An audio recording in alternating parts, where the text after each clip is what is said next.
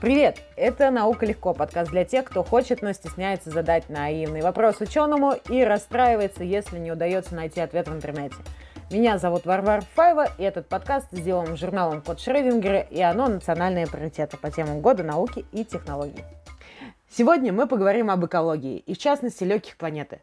А это, как известно, леса – у нас в гостях Наталья Лукина, доктор биологических наук, профессор, член-корреспондент РАН, директор Центра по проблемам экологии и продуктивности лесов РАН. По традиции, прежде чем мы попробуем разобраться в теме экологии буквально на пальцах, и я задам огромное количество каких-то местами нелепых вопросов э, и буду уточнять все, что мне кажется непонятным, мы с вами прослушаем определение термина экологии от наших слушателей.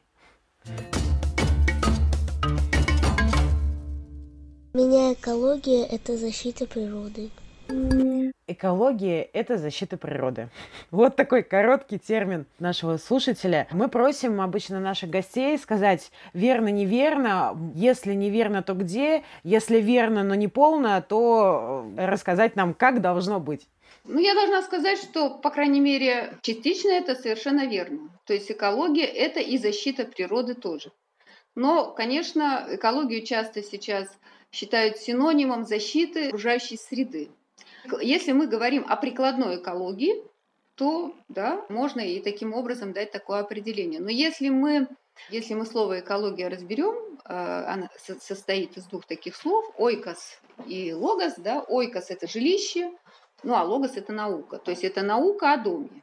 Ну и если расшифровать, то это наука о взаимодействии э, живых организмов между собой и с окружающей средой. Вот э, такая наука, которая изучает такое взаимодействие организмов между собой с окружающей средой, она создает вот такую основу научную, которая потом позволяет действительно защищать природу. Если мы, значит, с вами понимаем, как взаимодействуют виды между собой, как они взаимодействуют с окружающей средой, как окружающая среда на них действует, и наоборот, как они влияют эти виды на окружающую среду, тогда мы научимся защищать нашу природу.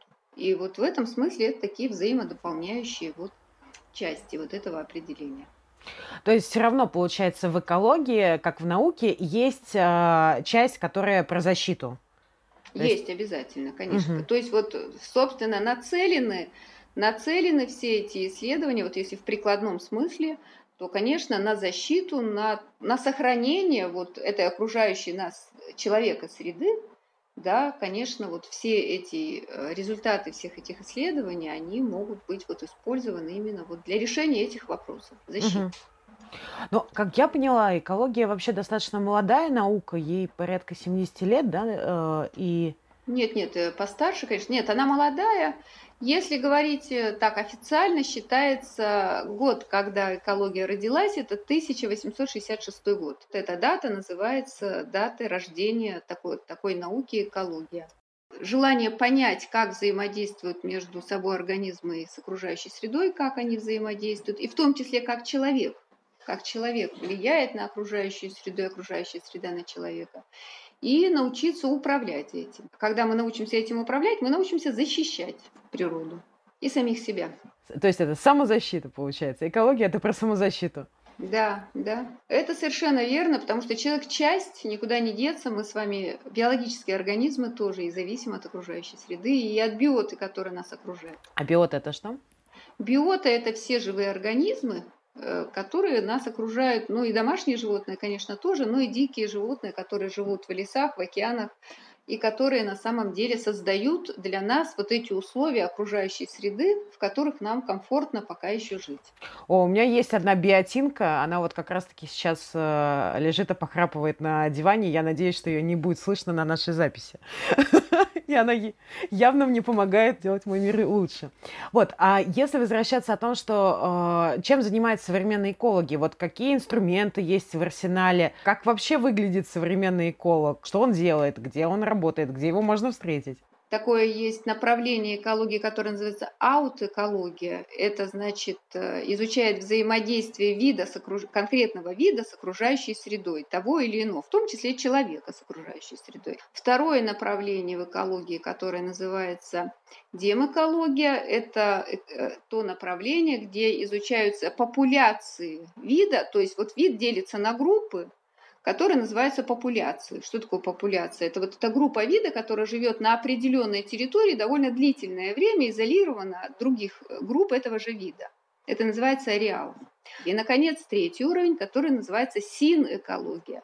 Вот здесь уже взаимодействие сообществ разных видов с окружающей средой. Вот здесь уже еще более высокий уровень, то есть здесь много-много видов, и вот как они взаимодействуют друг с другом и с окружающей средой. Понятие экосистемы уже да, применимо. То есть это является вот объектом экологии. Экология, поэтому наука. То есть у нее есть свои объекты. Предмет исследования – это, значит, получается организация вот на этих трех уровнях. А методы в экологии можно разделить на так называемые полевые, экспедиционные, то есть эколог обязательно посещает объект своего исследования. Вот мы в лесах работаем, значит, мы каждый полевой сезон, может быть и даже круглый год, работаем в лесах с тем, чтобы исследовать леса вот на месте, непосредственно там, где наш объект исследования и находится. Это называются полевые методы исследования. Там есть специальное такое оборудование, устанавливается прямо в лесах. И в лесах ведутся инструментальные измерения самых разных там процессов, которые там идут. Ну, например, вот сейчас опад у нас идет. У нас есть опадоуловители в лесах, такие конструкции в виде колокол. То есть обычные люди а, ходят, собирают листья красивые, а вы, а вы просто ставите ящики и такие, нам все надо, все листики к нам.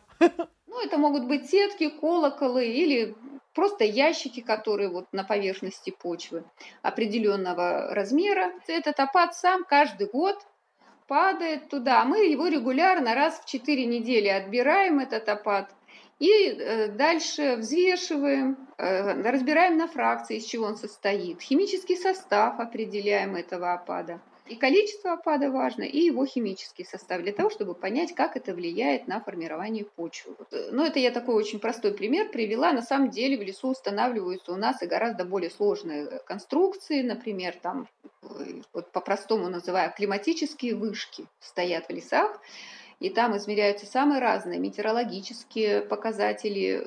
То, то есть, получается, есть метеостанции для людей и есть для леса? Да, но те, которые для леса, они тоже для людей, потому что людям надо понимать, что в лесу.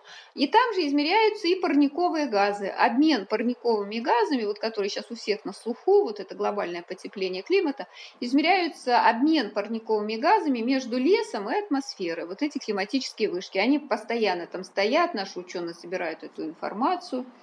Ну и вот, вот такого рода оборудование, это вот такие полевые измерения, которые происходят вот в поле. Потом вот мы привезли материал в лабораторию. Дальше вот лабораторные методы уже исследований. Лабораторные методы уже включают вот специальные такие анализаторы, которые позволяют вот этот химический состав, например, определить опады, да, ну или там любых других э, почв, разных горизонтов почв, предположим, ну или изучить там и генетический какой-то анализ сделать. Это все делается уже в лабораториях. Ну и, наконец, могут быть э, дистанционное зондирование вот э, Земли из космоса, спутниковые вот все эти изображения.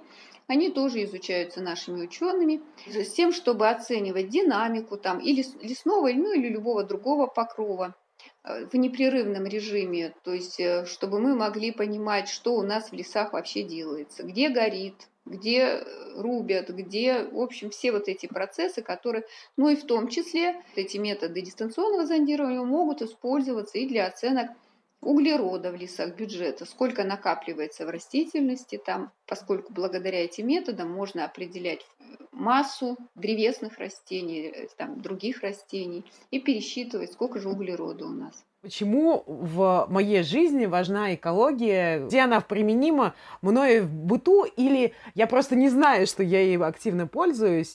Ну вот смотрите, сейчас потребность вот в этих э, знаниях в экологических особенно высока, Э, из-за того, что происходит, к сожалению, деградация окружающей среды, если мы об окружающей среде говорим, или там, например, лесов, то есть э, их становится, ну, первое, сокращаются, сокращаются площади лесов, а второе, становится все меньше и меньше видов живых организмов в лесах, сокращается вот это биологическое разнообразие в лесах, ну и в других экосистемах, конечно, тоже. К концу столетия полагают, что в два раза меньше будет вот это количество видов, да.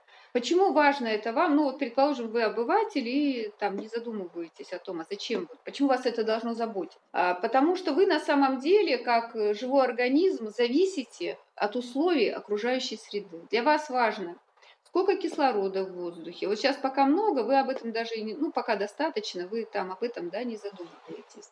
Для вас важно, чтобы было достаточное количество пресной воды, чтобы, вы, чтобы у вас дефицит воды не возник, правильно? А для вас важно, чтобы климат не менялся очень быстро и сильно, и чтобы вот это потепление, о котором сейчас многие говорят, чтобы как-то его приостановить. На самом деле вы же вот являетесь свидетелями сейчас вот таких перепадов резких погоде, да? То есть для вас, как для обывателя, все это важно. А все это регулируют вот эти вот экосистемы и вот лесные экосистемы, поскольку они очень большие занимают пространство, площади, они очень мощные по биомассе. Это все леса обеспечивают. То есть леса, вы начали с этого, легкие планеты. Благодаря лесам у вас есть пресная вода, поскольку 70% пресной воды формируется именно на лесных водосборах. Не будет лесов, пресной воды, уже дефицит наступает. Сейчас мы все говорим парниковые газы, углерод, углерод, а очень скоро, и уже в некоторых странах это выходит на первый план, дефицит пресной воды возникает, поскольку проблемы с лесами. Если в общем смысле говорить, то вот без лесов у вас, как отдельно взятого человека, будут проблемы с обеспечением вот этих самых для вас необходимых жизнеобеспечивающих таких продуктов да, или там услуг. А леса это делают благодаря чему? Благодаря всем вот этим видам, не только растительность, там и, и крупные животные, все они участвуют в том, чтобы эта пресная вода определенного качества и количества была, чтобы кислорода, концентрация в воздухе была такая в том диапазоне, в котором вот есть. То есть это все делают живые организмы, биоты, которые вот как я сказала, на 75% места обитания находит именно в лесах. Поэтому для вас э, леса – это жизнеобеспечивающие функции. Вас должно заботить, чтобы леса были, функционировали, чтобы они никуда не делись, не исчезли. На самом деле меня и вопрос экологии заботила до этого, но не так сильно. Сейчас, когда я понимаю, что от этого зависит моя жизнедеятельность, конечно, да, я сейчас а, уже иначе отношусь. Но это же не какая-то тайная информация, которую там, я не знаю, скрывают от нас. Тогда почему до сих пор, ну, как бы, как я понимаю, ситуация ухудшается? Нет, ну вы совершенно правы. Наверняка в школе всем нам рассказывали вот об этих функциях лесов, про которые вот я сейчас очень бегла, такие самые-самые жизнеобеспечивающие. Конечно, всем нам про это все рассказывали, и люди, которые сейчас управляют лесами, и вообще люди, принимающие решения во всех, и на всех уровнях, конечно, это все тоже не могут не знать. Но, тем не менее, поскольку у людей все-таки в приоритете вот сиюминутная экономическая выгода, это берет вверх. То есть вот сегодня мне все равно, что будет завтра, но мне сегодня нужна древесина. А древесину я выращивать не хочу, это долго. Ну, это нужны десятки лет, чтобы вырастить. Но я лучше в эти естественные леса пойду, а в старовозрастных там большие деревья, там много ее, этой древесины. И вырублю это, потому что и сегодня мне это даст хорошую экономическую выгоду. То, к чему это приведет дальше, об этом я сегодня не хочу думать, хотя от этого зависит дальше и благополучие моих детей и внуков. И вот это действительно странно, но это, к сожалению, так какая-то очень тупая задачка, в которой вроде как ответ понятен, но он почему-то, как оказывается, он неверный. Ну, в смысле, ну вот ну, я ну, говорю, бы, что да. это можно объяснить только вот стремлением человека получить сиюминутную выгоду. И именно поэтому вот такие вот происходят явления. Угу. Вот, а можно ли сказать, что в России много лесов? Или много это все-таки относительное какое-то количество, и там много это достаточно или недостаточно? Ну вот смотрите, если, значит, мы будем оценивать, э, вот у нас земли лесного фонда а, занимают больше 1 миллиарда га, это 20% лесного покрова мира. И вот если мы будем говорить, ну там если дальше разделять, то есть именно лесные земли это 860 э, миллионов га, но это все равно около, то есть э, это 20% лесного покрова мира. Конечно, это много. При этом 90% вот этих лесов у нас это бореальные леса, то есть леса, где доминируют хвойные породы, то есть сосна, ель, лиственница. А это хорошо? Для бореальных лесов это совершенно нормально, это да, такие. А для нас? И для, ну и для нас тоже в природе все нормально. Это, это хорошо. Лесной покров, да, большой, но если мы с вами на состояние этих лесов обратим внимание, на те процессы, которые идут в этих лесах, то, к сожалению, вот здесь очень много есть негативных моментов. К сожалению, вся история вот этого природопользования, в том числе пользования лесами, привела к тому, что многовидовые разновозрастные, вот такие сложные сообщества с большим количеством видов, которые вот в лесах да, были до индустриальной там эпохи. Ну, хотя и, хотя и все эти преобразования раньше начались, согласно вот э, всей информации, которая есть в науке. К сожалению, вот эти все сообщества превратились в такие сообщества, где доминирует один вид какой-нибудь древесный. И очень часто, поскольку леса у нас очень горят на больших территориях, после этих пожаров формируются древесные растения одного возраста, как мы говорим, моновидовые, то есть там только один вид доминирует, и еще и одного возраста. И это плохо, потому что они неустойчивы к разным видам болезней биотических. Вот там происходят массовые вспышки насекомых, например, в лесах, они этого не выдержат, к бактериальным болезням. Поэтому леса есть у нас, да, есть. Но вот леса, вот, к сожалению, вот состояние этих лесов, то есть требуется лесовосстановление, возвращение вот этих природных аналогов на большей части территории. Есть такие методы, и есть такие даже примеры. А второе, э, ну, мы уже должны прийти к тому, чтобы перестать добывать вот эту древесину в естественных лесах, а на самом деле выращивать эти деревья для того, чтобы обеспечивать себя древесиной, которая нам так нужна. И такие методы лесовыращивания тоже существуют, э, и они применяются, например, в западных странах, где успешно занимаются лесовыращиванием, продуктивные они такие насаждения из деревьев выращивают, да. У нас есть, вот сейчас мы о чем говорим, на заброшенных сельхозземлях э, очень много сформировалось леса, такого спонтанно выросшего. У нас с вами заброшенных сельхозземель, вот по данным дистанционного зондирования, очень много. Если про леса спонтанно выросшие, то вот по, по данным наших коллег, это 34 миллиона га гектар заросло, заросло спонтанно лесом на заброшенных сельхозземлях. Им уже там по 30 лет, может быть. Если им помочь, поработать с плодородием почв, с тем, чтобы они стали еще более продуктивными, то вот эти древостои можно было бы использовать для древесины. А вот эти естественные леса, они бы могли выполнять вот эти жизнеобеспечивающие функции, с которых мы с вами начали. И обеспечивать пресной водой, и, и регулировать климат, то есть правильно я понимаю, да, что можно было бы сделать, ну, предположим, такой проект, это а, естественные леса сделать заповедниками, например, да, и как-то там обозначить их, вот, а остальные земли, земли заселить под э, облагородить, добавить туда каких-то удобрений и под леса, под вырубку как раз-таки. Вот смотрите, заповедники у нас есть. Э, то есть мы ни в коем случае не призываем все естественные леса сделать заповедными, нет и не призываем к тому, чтобы сейчас только вот на сельхозземлях, поскольку мы сейчас не готовы, конечно, к тому, чтобы полностью перейти на лесовыращивание, но мы предлагаем сейчас уже это начать делать, то есть выращивать леса начинать на тех землях заброшенных, раз они пока не нужны для сельского хозяйства, выращивать там эти, эти древесные растения. Можно и нужно рубки проводить и в естественных лесах, но совсем не те рубки, которые проводятся сейчас, с изъятием большого очень количества древесины, а такие рубки ухода разумные, которые не нарушают все остальные функции, которые выполняют леса.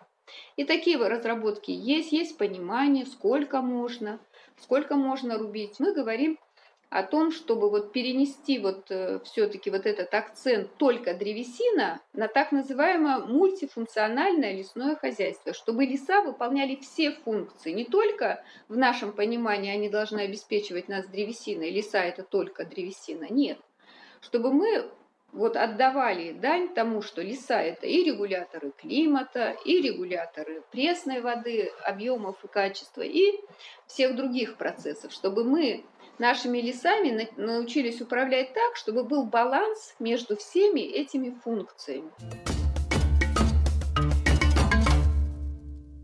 Здравствуйте, меня зовут Алиса. И у меня такой вопрос. Благодаря последним исследованиям стало известно, что практически 15% парниковых газов, выбрасываемых человечеством, а, приходится на индустрию животноводства. Не означает ли это, что в ближайшем будущем отказ от мяса станет не только этической, но и экологической необходимостью? И готовы ли вы изменить свой рацион питания? Ну, никак не могу назвать себя мясоедом. Я могу есть мясо, но я предпочитаю, если говорить о животной пище, то рыбу. То, то что касается парниковых газов 15% от животноводства, есть действительно да, такие оценки отказ вообще от этого мяса, ну и вообще от развития вот э, такой отрасли животноводства, да. Ну, мне кажется, что на самом деле все должно быть э, как бы разумно и без таких экстремистских решений, да. То есть можно вести вот это хозяйство таким образом, э, чтобы парниковых газов выбрасывалось меньше при этом, да, поскольку все-таки это не, не основной источник выбросов этих самых парниковых газов. То есть есть, если мы возьмем Россию, у нас вот с вами э, и вернемся к лесам, вот пожары.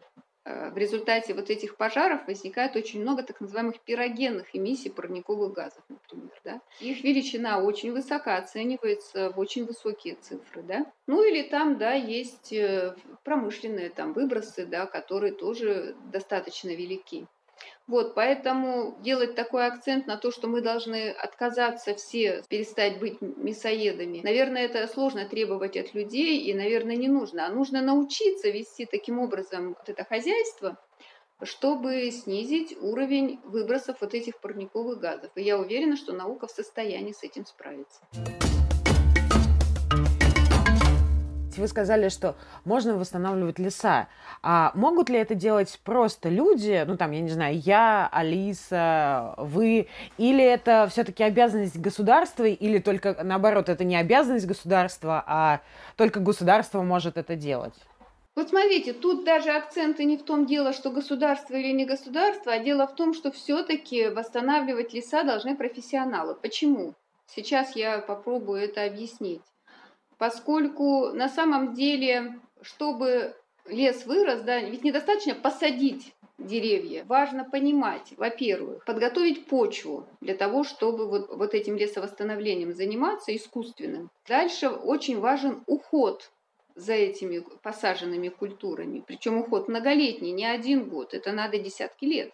И это должны делать профессионалы, которые понимают, как это делать. Кроме того, посадить, э, вот что для этого использовать. Вот есть такие саженцы с закрытой корневой системой, с открытой корневой системой. Когда, когда мы сажаем, вот с открытой корневой системой, конечно, еще эти саженцы, они все равно страдают, поскольку эти корни, они так или иначе повреждаются при посадке. Да? С закрытой корневой системой в меньшей степени страдают, но у нас таких саженцев нет. Это в мешочках, которые, да? С, с комом земли, условно говоря. Но у нас таких саженцев производится не так много пока. Самое это главное, что даже если мы посадили и они прижились, то дальше нужен уход. У нас проблема в России в том, что ухода нет, в результате они просто погибают поскольку не выдерживают конкуренцию, там и травы э, растут же одновременно, там, да, э, повреждение корней при посадках приводит к тому, что они, к сожалению, больные, чахлые, без соответствующего ухода, просто не выживают, не растут. В то же время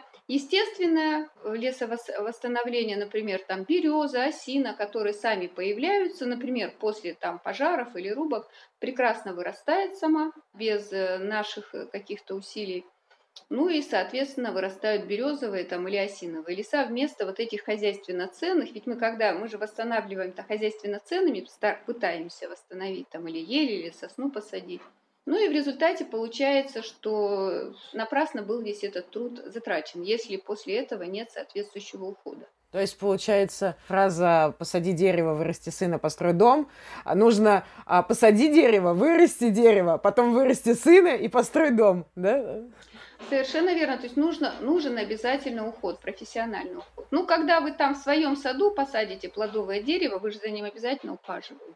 Если вы хотите, чтобы там яблоки появились или груши. То есть, по сути, всем активистам есть много акций, там, я не знаю, мы пошли и посадили деревья. То есть все это полностью, я не знаю, маркетинговый ход вообще.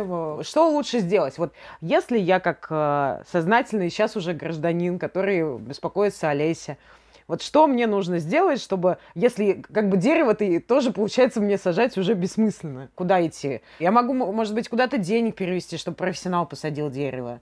Или, может быть, я с саженцем приду в государственное учреждение и скажу, вот вам дерево посадите. Вот как, что мне сделать? Ну вот еще раз, да, вернусь к тому, что все-таки выращиванием лесов должны заниматься профессионалы, если мы хотим, чтобы результат был такой, да, положительный хороший.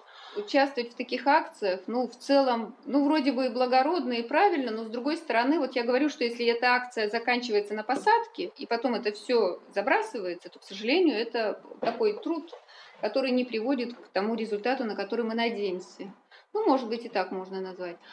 А поэтому, если человек принимает решение, что вот создается там специальный фонд для того, чтобы там профессионалы могли да, заняться, и мы хотим, чтобы профессионалы там, ну, например, на заброшенных, опять же, тех же сельхозземлях, которые пока не востребованы для сельхозкультур, чтобы они там сажали, ну, может быть, это, это вот такой путь. Но я уверена, что все-таки надо, чтобы это делали, делали или профессионалы, или с обязательным постоянным участием профессионалов. Ну, при этом, конечно, человек, если, если это такой отлаженный непрерывный процесс лесовосстановления, и люди там участвуют на каких-то этапах, ну, это неплохо, но в целом координировать, организовывать, ну, и вести этот процесс должны профессионалы. А участвовать, ну, могут, да, и обычные люди, то есть не профессионалы. Но только это не должно быть вот такой какой-то разовой акции «посади». Посадил и ушел. Ну и что?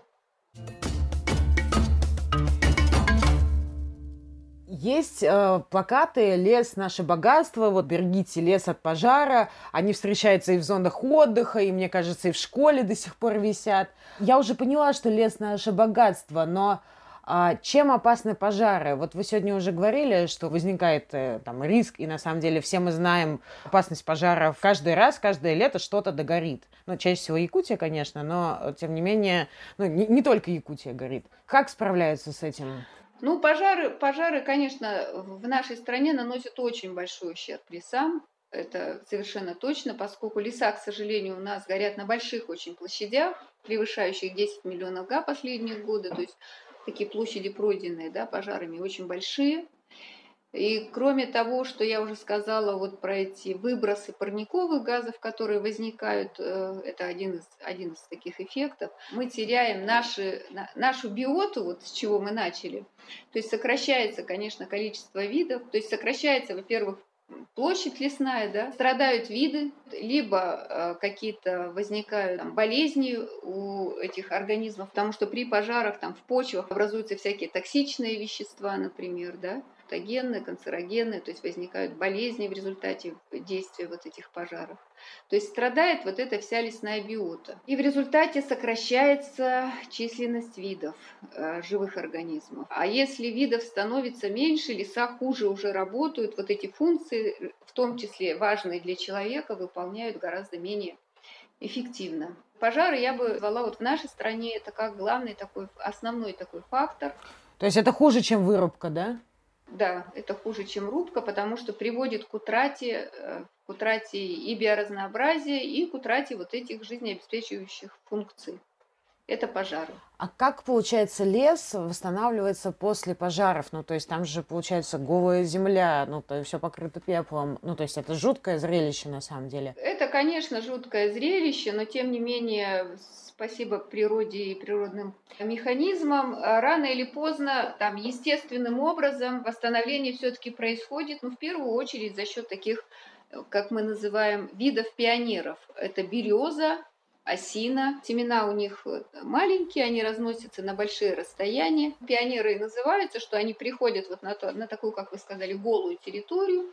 И вот это естественное восстановление, природный механизм включается. Эти виды пионеры начинают восстанавливать. После них уже к ним уже дальше приходят э, и другие виды, которые, как мы называем, это вот, вот этот процесс называется сукцессия, развитие леса.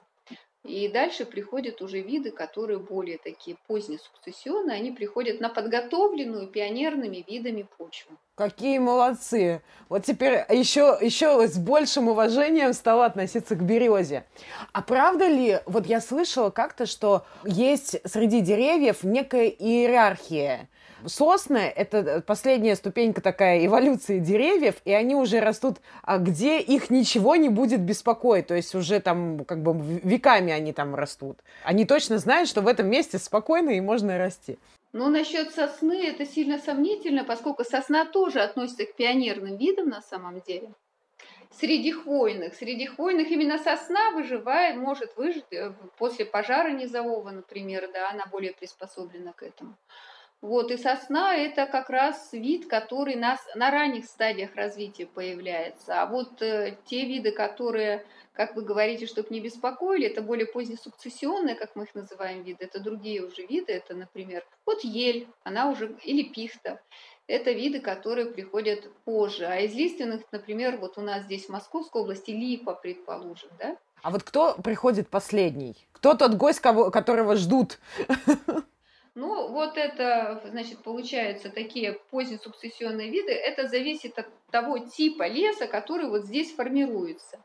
То есть, например, если мы с вами возьмем, ну, большую такую часть, да, таежной нашей зоны, таежных лесов, это чаще всего ель, она, это поздний сукцессионный вид, приходит позже.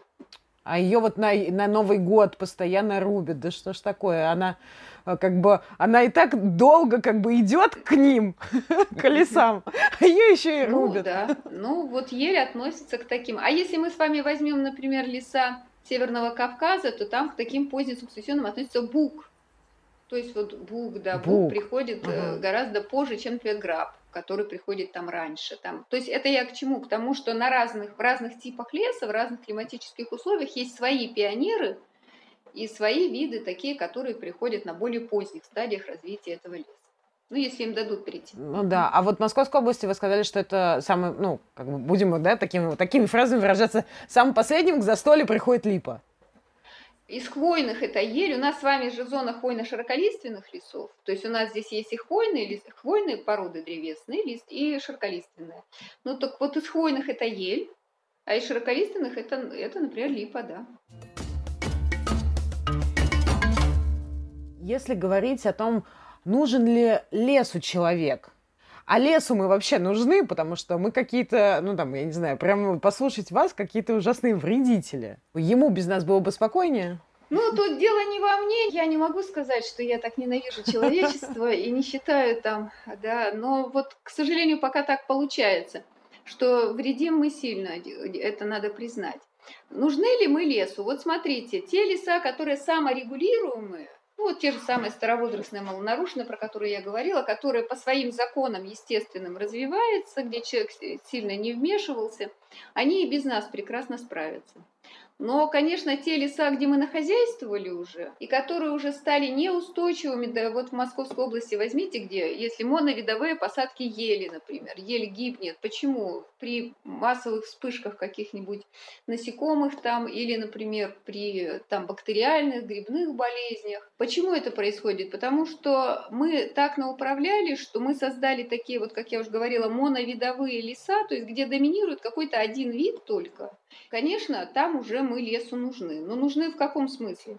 Вот я про это чуть-чуть говорила. Эти леса им надо возвращать, то есть надо эти моновидовые леса сообщества превращать в поливидовые, чтобы полидоминантные, чтобы возвращать туда разнообразие древесных видов. Вот в наших э, хвойно-широколиственных, что там и клен, и ясень, и дуб, все вот эти наши виды, которые свойственны хвойно-широколиственным лесам, чтобы они там появились в этих лесах, да, и чтобы они появились, ну и ель, конечно, тоже и сосна, чтобы они появились при этом такими э, разновозрастными когортами, и когда у нас будут э, такие сообщества смешанные, биоразнообразные, сложные, они станут более устойчивыми тогда тоже вот к этим негативным как биотическим воздействиям, так и абиотическим. Этим лесам уже человек нужен, поскольку вот он это сделал, и только он может теперь уже вернуть назад. И поэтому мы и вот здесь разрабатываем и предлагаем самые разные подходы ну, особенно в условиях изменения климата, что надо сейчас делать? Надо возвращать полидоминантные разновозрастные леса, они более адаптированы будут к изменениям климата, ну и к действию других неблагоприятных факторов. Возможно ли управлять климатом и когда наука до этого дойдет? чтобы вернуть нормальный климат нашей планете, а то из-за машин и заводов он повысился на несколько градусов. Это вопрос от Софьи Сумаковой, 12 лет. Не, ну хороший вопрос, правомерный вполне. Регулировать климат может, вот опять же, эти многовидовые сообщества, в том числе лесные. То есть на самом деле они и, и делают это, то есть они регулируют климат и всегда это делали. То есть именно живые организмы сами это называется биотическая регуляция условий окружающей среды по-научному. Вот был такой э, известный очень ученый, всемирно известный, наш с вами соотечественник, Владимир Иванович Вернадский, который создал такое учение о биосфере. Дальше ученые развивали это учение. Э, они показали, что на самом деле именно вот биота во всем ее, во, во взаимоотношениях друг с другом, разные виды организмов во взаимоотношении друг с другом создают те условия окружающей среды, которые есть на Земле. Вот эти многовидовые все сообщества, они и регулируют климат. Как в лесах, так и в водных экосистемах, наземных, во всех. Все вместе они создают вот эту биосферу и управляют климатом на самом деле во взаимодействии друг с другом. И поэтому, чтобы человек научился управлять климатом, как Софья хочет, человек должен понять, а как же это сообщество вот во взаимодействии друг с другом на самом деле регулирует все эти условия окружающей среды, и в том числе, как же оно регулирует климат. Научный мой интерес в этой области лежит, и, и мой, и моих коллег. Мы хотим понять, как они взаимодействуют, какие виды выполняют какую роль при этом, то есть что делает каждый вид, как разные типы лесов влияют на климат какие леса более эффективно регулируют, какие менее эффективно, может быть. Когда наука поймет, как биота это делает, вот тогда человек и научится управлять. Ну, да. Но, знаете, здесь еще, мне кажется, в вопросе закладывался такой некий ответ, в том числе для вас, потому что мне было бы сейчас очень странно услышать, что вы, э, вы говорите, как бы климат это хорошо решается технологиями. Вот технологиями мы все поправим, понятное дело, потому что вы же эколог. Ну, слушайте, сокращать парниковые газы – это само собой. То есть, что промышленные предприятия должны сокращать парниковые газы, да, конечно, и это сейчас происходит везде. Стремятся все, да, к этому. Но есть сейчас такие планы стать углеродонейтральными, э, там, к 50-му году, к 60-му году. Вот про Россию Владимир Владимирович Путин недавно сказал, что к 60-му году Россия будет углеродонейтральной. Это замечательно, но последствия это все равно еще есть и останутся, и поэтому, чтобы, чтобы мы на самом деле научились регулировать климат, этому мы можем научиться только у природы. То есть это, это делает природа. Ну, а сокращать выбросы парниковых газов, сокращать вообще выбросы вредных всяких веществ в атмосферу, ну это, конечно, это, это очевидные вещи, это само собой надо делать, да.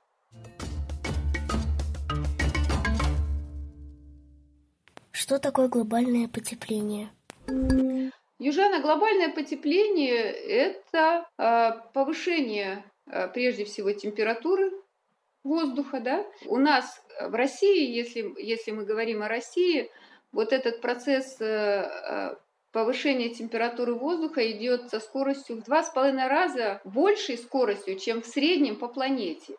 То есть для нас вопрос вот этого глобального потепления для России очень актуален. Вот это и есть процесс, процесс такого потепления. Ну, при этом, понятно, меняются и все остальные факторы окружающей среды. И это плохо, да? Потепление это, да, это, это такой негативный, конечно, процесс. Конечно, вот такое резкое сейчас изменение, э, ну, причиной которого многие ученые считают именно человека, но не все. Есть, конечно, ученые, которые считают, что причина не человек, но полагают, что это именно человек с его технологиями, вот с его таким управлением, э, в том числе и лесами, привел к тому, что вот сейчас идет такое стремительное потепление. Мы же, мы же да, тоже являемся э, свидетелями ураганов и так далее. То есть это, конечно, наносит очень большой ущерб ну и в том числе и, и, и люди гибнут, к сожалению. Если мы возьмем у нас Арктику, например, тает вечная мерзлота, и вот эта вся инфраструктура, которая там выстроена, э, то есть это угроза вот этой всей инфраструктуре, в том числе газопроводам и, и так далее. То есть вот таяние вечной мерзлоты это, это очень большая может быть проблема, и она есть. Сможет ли природа сама перерабатывать пластик? Сожалению, нет, не может природа перерабатывать пластик. Почему? Потому что э, как природа перерабатывает все другие отходы? То есть переработчиками, опять же, являются представители той самой биоты. То есть это в этой переработке участвуют микроорганизмы самые разные, ну и могут животные участвовать тоже в переработке – если в природе в принципе нет таких организмов, которые умеют перерабатывать э, те или иные вещества, природа не предусматривала появление вот таких пластиков, а, которые могли бы перерабатываться существующими сегодня видами а, микроорганизмов там и животных. Ну, мне тоже возникает такой, наверное, наивный вопрос – если все давным-давно известно, почему пластик продолжает как бы выпускаться, а с ним по-прежнему ничего не делается. Ну, то есть, если это проблема, это доказано, как бы все, ну, как бы вред, то почему мы примерно на том же э, месте, на котором были, как я понимаю, несколько э, десятков лет назад, когда проблема обозначена была? Ну, первое, пока нет, значит, такой технологии, которая бы заменила. Ну, а пластик дешево, опять же, да. То есть как только будут такие продукты придуманы, вот э, я упомяну, например, Биоразлагаемая упаковка, э, вот мы с вами с удовольствием используем финскую такую биоразлагаемую упаковку, она, она частично изготавливается на, из продуктов древесины, и благодаря этому вот такая упаковка, она в отличие от, от упаковки из пластика разлагается. И эта упаковка по ценам, ну там может быть сопоставима с упаковкой из пластика, и она может прийти на замену уже упаковки из пластика. А как вы сами пришли в эту сферу? Что больше всего нравится в вашей работе? Кто-то вдохновил, может быть, вас? Я закончила биологический факультет Петрозаводского университета и приехала работать на Кольский полуостров. Это такой север-север нашей страны, если вы знаете. На Кольском полуострове я э, стала работать в институте тогда еще э, Академии наук СССР. И в этом институте там была лаборатория охраны природы, куда я сразу вот э, попала да, на работу. Я оказалась в лесах, которые были подвержены, в которых э, очень сильно, ну так даже визуально, был заметен эффект влияния медно-никелевого комбината, который там э, располагается, такой северо-никель там комбинат такой есть, медно-никелевый комбинат. Меня вот э, поразило, да, что леса настолько там повреждены. Я сама родом из Карелии, у нас там из Северной Карелии, там довольно много еще было не, совершенно не поврежденных лесов, то есть я понимала, что такое леса естественные, которые, которые не больные. Было желание помочь, понять, что сделать, как восстановить. И вот моя работа научная началась вот с работы вот в таких больных лесах, которые были повреждены выбросами вот таких медно-никелевых, медно-никелевого такого комбината. Я изучала влияние сначала этого комбината, то есть как он влияет, а потом на выходе вот были вот эти разработанные мной с моими коллегами методы, как восстанавливать эти леса. Вот таким образом. Ну и, в общем, стала работать да, в лесной экологии. Угу. А может быть, кто-то из ученых вашей сферы вас вдохновляет, э, и можете рассказать, почему? Если говорить вообще о людях науки, да, вот кто очень вдохновляет меня лично, я сегодня уже это имя неоднократно произносила, Владимир Иванович Вернадский, учение о биосфере, э, Василий Васильевич Докучаев, который является нашим великим почвоведом, Владимир Николаевич Сукачев, он создал учение о лесных биогеоцинозах, вот о том, что они вот такие многокомпонентные, взаимосвязанные между собой. Вот такие ученые.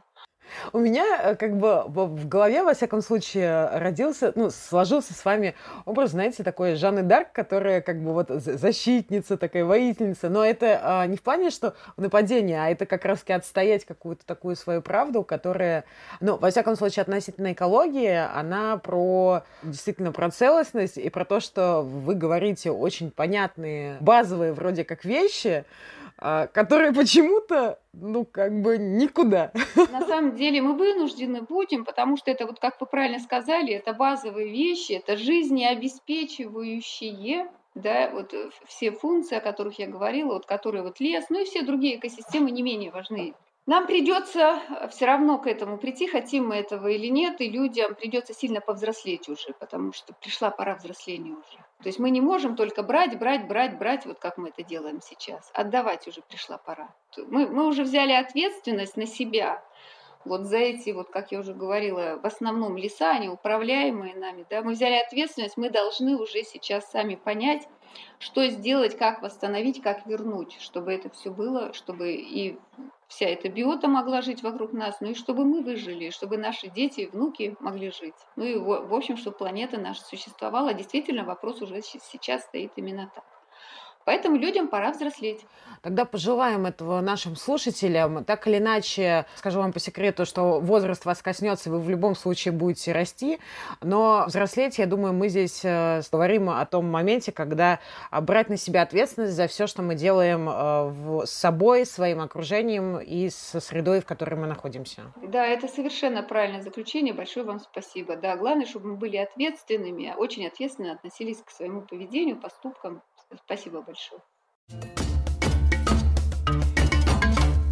Мы слушали и вы слушали подкаст «Наука легко», сделанный журналом «Код Шрёдингера» и оно национальной приоритеты по темам года науки и технологий. Я напомню, что у нас в гостях Наталья Лукина, это доктор биологических наук, профессор, член-корреспондент РАН и директор Центра по проблемам экологии и продуктивности лесов. Наталья, спасибо вам большое за разговор. Очень приятно было послушать. Очень много какой-то интересной, неожиданной информации, а главное, очень важной для того, чтобы нам всем э, подумать о завтра именно сегодня.